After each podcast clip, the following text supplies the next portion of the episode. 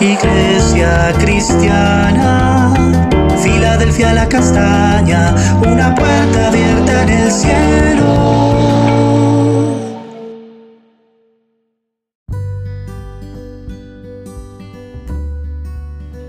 Familia Filadelfia la castaña, Dios les bendiga. Qué bueno nuevamente poderles dar una reflexión en nuestro devocional Una puerta abierta en el cielo. El día de hoy continuamos hablando acerca de los falsos maestros en 2 de Pedro capítulo 2. Un tema bien controvertido, bien controversial. Em, en el versículo 10 dice que él trata con particular severidad, estoy leyendo en la nueva traducción viviente, segunda de Pedro 2, 10. Él trata con particular severidad a los que se entregan a sus propios deseos sexuales pervertidos y desprecian la autoridad. Esas personas son orgullosas y arrogantes y hasta se atreven a insultar a los seres sobrenaturales sin ni siquiera temblar.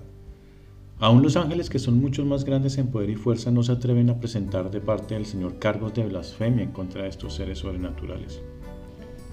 Esos falsos maestros son como animales irracionales que viven por instinto y nacen para ser atrapados y destruidos. Se burlan de lo que no entienden e igual que animales serán destruidos. El versículo 14 dice, cometen adulterio con solo mirar y nunca sacian su deseo por el pecado también ahí dice, em, incitan a los inestables a pecar y están bien entrenados en la avaricia. Viven bajo, la maldición de Dios. En el versículo 15 habla acerca de Balaam. Dice que se apartaron del buen camino y siguieron los pasos de Balaam, hijo de Beor, a quien le encantaba ganar dinero haciendo el mal. Pero Balaam fue detenido de su locura cuando su burra lo reprendió con voz humana. Em, también dice en el versículo 13, se deleitan en el engaño. Les encanta entregarse a los placeres perversos a plena luz del día. Incluso mientras comen con ustedes en las reuniones de compañerismo, se deleitan en el engaño. Es decir, eh, en este pasaje, y quiero titular esta, esta reflexión, las características del falso maestro. Este pasaje entonces nos lleva a identificar características que se repiten en las personas que consideramos falsos maestros. Al principio del capítulo eh, hacía una comparación entre los falsos profetas en el Antiguo Testamento y los falsos maestros en el Nuevo Testamento. Claro, porque al tener la palabra del Señor en sus manos, empieza eh, a enseñar acerca de la palabra, pero tergiversan y empiezan a tergiversar de una forma impresionante. En Colombia hemos tenido muchísimos casos, y alrededor del mundo muchísimos más, en los que algunas personas se han proclamado que son Jesús, que son Cristo, que, que son personas que incluso se proclaman como Jesús, como Cristo. Y por supuesto, cuando uno está fundamentado en la palabra, en la que dice que efectivamente vendrán muchos Cristos, aparecerán muchos Cristos antes que aparezca el Señor, pues uno dice, uno se advierte acerca de ellos y dice, claro, esto, esto es falso, esto es malo.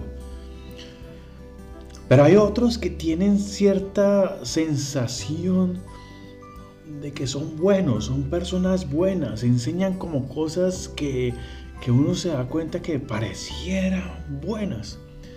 Y es más difícil identificar estos falsos maestros. Aquí en, Colombia hemos visto eh, esos casos de, personas que se proclaman como, como falsos maestros y proclaman algunas doctrinas y unas sectas y empiezan a, trabajar la mente de las personas y a robarse el dinero. y lo interesante es que la misma palabra nos permite a nosotros identificarlos a la distancia, como para decirnos, oiga, háganse de lejitos de esas personas. Les advierto cómo son. Y aquí Pedro nos está advirtiendo. Pedro nos está advirtiendo, por supuesto, porque él conoció al maestro de maestros, al Señor de señores. Y él sabía cómo era que se tenía que comportar, cómo era una persona, un maestro verdadero. Y aquí en este caso, eh, Pedro, Pedro ya está en medio de, de la iglesia y ve cómo se levantan personas que supuestamente conocen algo acerca del Señor, conocen cosas acerca de Dios y cogen algunos, eh, algunos puntos que de pronto han escuchado de la Biblia, o incluso algunos son estudiosos de la Biblia, de pronto estudian alguna parte de la Biblia y, empiezan a tergiversarla y llevarla a unos límites. Entonces él dice, claro, es importante que empezamos a identificar a esos falsos maestros. Y, por ejemplo, hemos visto casos en los que se entregan, así como dice el versículo 10, se entregan a deseos sexuales pervertidos. Entonces aquí vemos eh, eh, el caso de, este, de este falso maestro que se hacía pasar por Cristo, que, decía que, entre, más, mujeres eh, tenía que tener dentro de su secta, entonces era bueno para las personas que estuvieran a su lado y muchas personas entonces les conseguían mujeres para llevarlas delante de él. y, se inventan perversiones de todo tipo. Y, cuando, eso, eh, cuando empieza a suceder ese tipo de cosas y las personas han, estado ciegas con estos falsos maestros, es muy difícil desprenderse. Y vemos también que dice que desprecian la autoridad. La autoridad dentro de la iglesia es muy importante. Hay una autoridad que proviene de Dios, el Espíritu Santo y la palabra. Son nuestra autoridad. Pero hay una autoridad delegada en los pastores, en los líderes. Hay una autoridad delegada en nuestros padres. Y, nosotros tendemos a despreciar la autoridad. Estaba recordando algo que dice en Efesios capítulo 6, cómo, cómo es que los hijos tienen que eh, respetar a sus padres, pero también hay una referencia a lo que sucede en el Antiguo Testamento y es que no tendrán una larga vida si desprecian la autoridad de sus padres. Asimismo, estos, estos eh, desprecian la autoridad desde muy pequeños, desprecian la autoridad de sus padres y por supuesto van a despreciar todo tipo de autoridad. Entonces nosotros nos damos cuenta desde lejos si están despreciando la autoridad y nos hacen llevar por ese camino, ¿no? Porque nos dicen, no, mire, está pasando esto con la autoridad, deberíamos hacer algo, deberíamos intentar hacer alguna reunión a ver en contra de esa autoridad. Ya uno se da cuenta, eh, estos son falsos maestros. Si además de eso encontramos estas características que también dice aquí, como el orgullo, la arrogancia y, uh, el insulto a, las, a los seres sobrenaturales, es decir, esas personas que ni siquiera saben cómo reprender al enemigo, sino que lo insultan porque no, lo, no saben ni siquiera cómo hacerlo de forma bíblica, son falsos maestros, falsos maestros. Este, todo este pasaje es para que tú lo vuelvas a leer de, todo el pasaje, para poder reconocer los falsos maestros, reconozcanlo, reconozcamos los falsos maestros y por supuesto, si lo reconocemos no es para permanecer junto a ellos, sino para apartarnos.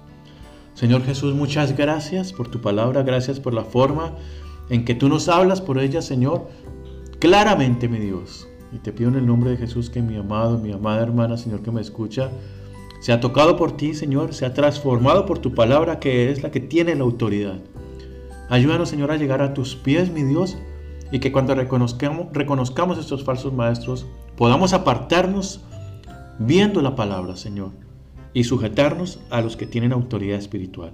En el nombre de Jesús. Muchas gracias, Señor. Amén mi amado y mi amada, Dios te bendiga. Recuerda lo poderoso que el Señor está haciendo entre nosotros y que en la iglesia Filadelfia la Castaña es una puerta abierta en el cielo.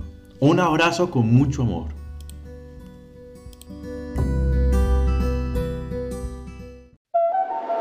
Iglesia cristiana, Filadelfia la Castaña, una puerta abierta en el cielo.